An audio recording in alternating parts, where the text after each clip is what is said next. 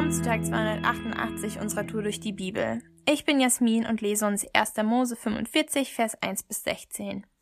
Da konnte sich Josef nicht länger beherrschen vor allen, die bei ihm standen, und rief, Führt alle hinaus und weg von mir. So war niemand bei ihm, als Josef sich seinen Brüdern zu erkennen gab. Und er weinte so laut, dass es die Ägypter hörten und auch das Haus des Pharao es hörte. Und Josef sprach zu seinen Brüdern, Ich bin Josef. Lebt mein Vater noch? Aber seine Brüder konnten ihm nicht antworten, so bestürzt standen sie vor ihm. Da sprach Josef zu seinen Brüdern, Kommt doch näher zu mir her. Und sie traten näher herzu. Und er sprach, Ich bin Josef, euer Bruder, den ihr nach Ägypten verkauft habt. Doch nun grämt euch nicht und lasst es euch nicht leid sein, dass ihr mich hierher verkauft habt, denn um Leben zu erhalten, hat Gott mich vor euch hergesandt. Schon zwei Jahre herrscht die Hungersnot im Land, und fünf Jahre stehen noch bevor, in denen es kein Pflügen und keine Ernten gibt. Gott aber hat mich vor euch hergesandt, um vor euch, von euch einen Rest im Land zu bewahren und ihn für euch am Leben zu erhalten als große Rettung für euch.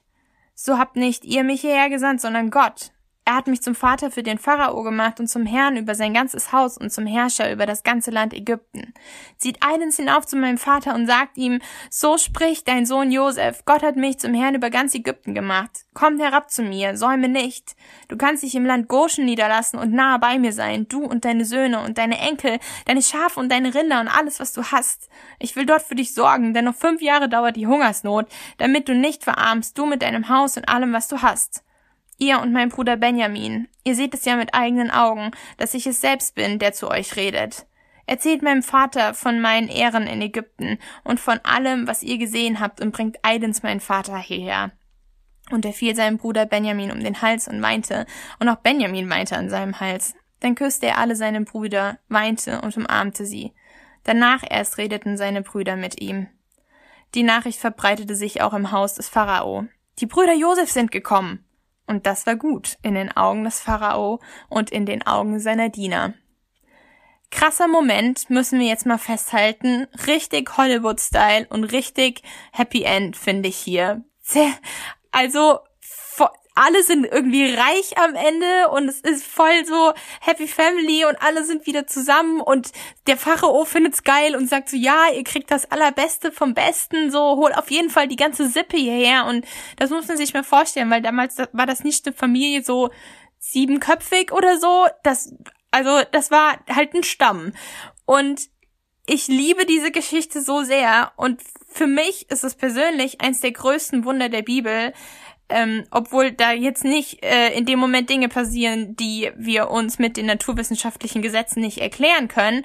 Aber dieses krasse Wunder von Vergebung und Versöhnung, ich glaube, da stecken heute Menschen in Familienstreits, die weniger gravierend sind, wo niemand jemanden verkauft hat und die sich niemals vorstellen könnten, dass es da nochmal Vergebung gibt. Und tatsächlich ist es ja auch so. Die Taten derer, die uns am nächsten stehen und der Person, die uns am meisten bedeuten, die haben logischerweise am meisten Macht, uns zu verletzen.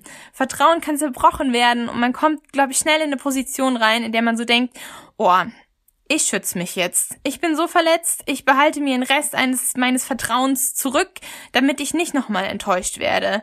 Und dann erwarte ich immer vielleicht ein bisschen was Schlechtes von der anderen Person schon, damit es nicht ganz so arg weh tut wenn jemand nochmal wirklich was Verletzendes macht.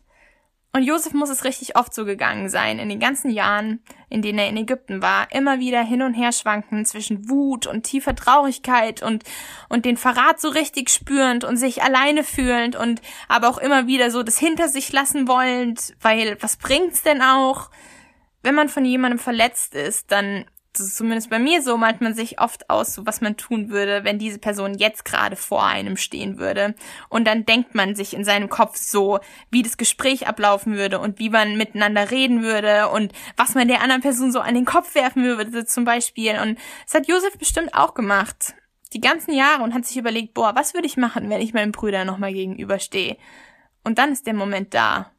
Und ich kann mir vorstellen, obwohl er so viel Zeit zum Nachdenken gedacht hat, Josef war bestimmt richtig überfordert und hat mit sich gerungen, was mache ich jetzt? Wir lesen hier nicht, ob er bei diesem ganzen Hin und Her so Becher und Brüder her und wieder weg und wo man sich zwischendurch denkt, hä, wieso macht er das überhaupt?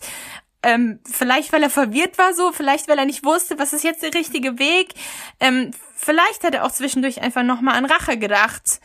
Und alleine, dass er weint, als er sich seinen Brüdern zu erkennen gibt, zeigt, dass, dass Josef emotional noch nicht mit dem Schmerz abgeschlossen hat. Das ist nicht egal für ihn.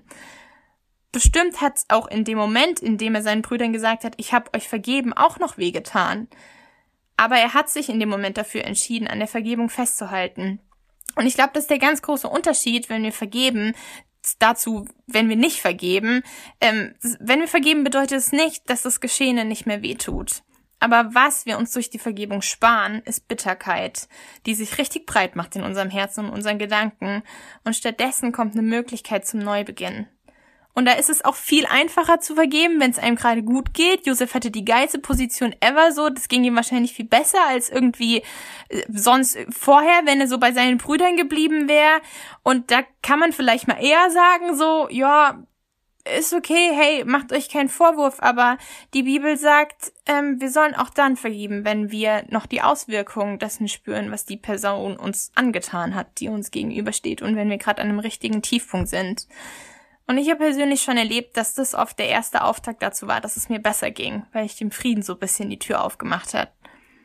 Und ich glaube, es ist ganz wichtig, dass bei dieser Geschichte beide Seiten gebraucht hat. Die Vergebung Josefs auf der einen Seite, ähm, als er seinen Brüdern Gutes tun wollte sogar, aber auch, dass die Brüder diese Vergebung angenommen haben und sich selbst vergeben haben. Nicht dran festgehalten haben, boah, ich bin so schlecht, ich möchte so nicht sein.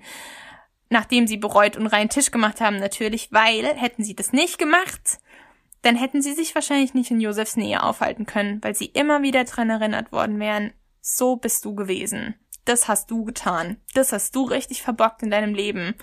Und so das ist das große, große, große Ding, warum Jesus in meinem Leben so wichtig ist, weil ich weiß, dass das, was ich getan habe, wenn es auch richtig hässliche Sachen sind, dass das mich nicht für immer anklagt.